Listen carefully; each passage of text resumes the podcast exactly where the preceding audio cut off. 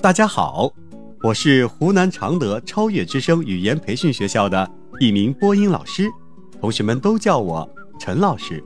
同样，我也是一个爱讲故事的奶爸。人生的道理其实就藏在每一个小故事里。愿每一个孩子都能够在故事里尽情的享受美好的童年时光。公牛和狮子。有三头公牛生活在一起，它们每天一起出去吃草，一起散步，从来也不分开。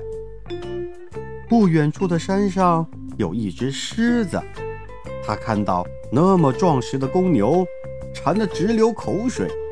特别是饥饿的日子里，它更是想着怎么样才能吃到这些公牛呢？可狮子知道，凭他一个人的力量。根本不是三头公牛的对手，瞧他们三个头上又粗又尖的犄角吧，足以把狮子顶个半死。不过啊，狮子心里也明白，他的力量对付一头公牛是没有问题的。可问题是，怎么样才能让三头公牛分开呢？有一天，狮子想出了一个主意。他跑到山上，对狐狸说：“你知道那三头公牛为什么总在一起吗？”“我我不知道啊。”“那是因为他们中有一头公牛特别厉害，连我都怕它三分。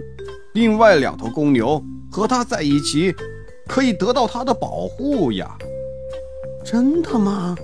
这狐狸半信半疑。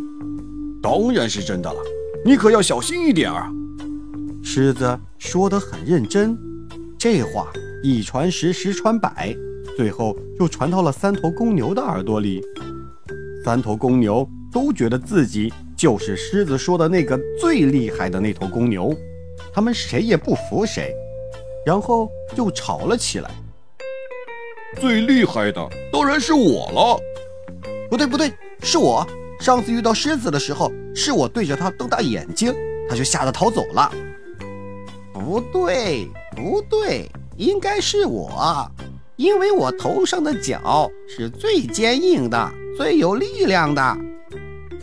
到底谁是最厉害的呢？三头公牛争执不下，最后啊，他们就分开了，以表示自己才是最厉害的，不用得到别人的庇护。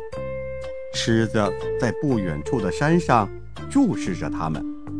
当三头公牛不再一起出现在山坡上的时候，他知道自己的机会就要来了。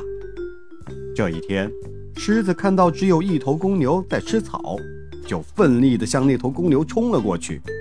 尽管公牛使劲地用脚顶、用蹄子踢，但还是敌不过狮子的尖牙和利爪。最后啊，成了狮子的美餐喽。狮子又用同样的方法。把其余的两头公牛也都吃掉了。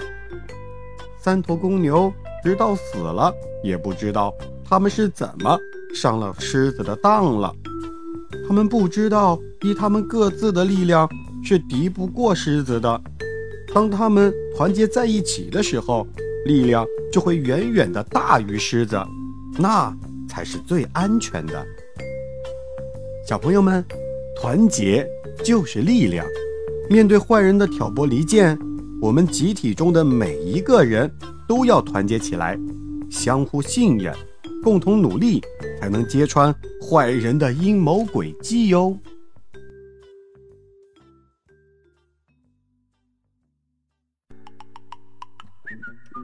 今天的故事就讲到这里，小朋友们，在这个故事里，你学到了什么呢？记得和爸爸妈妈一起去分享哦，我们下期再见。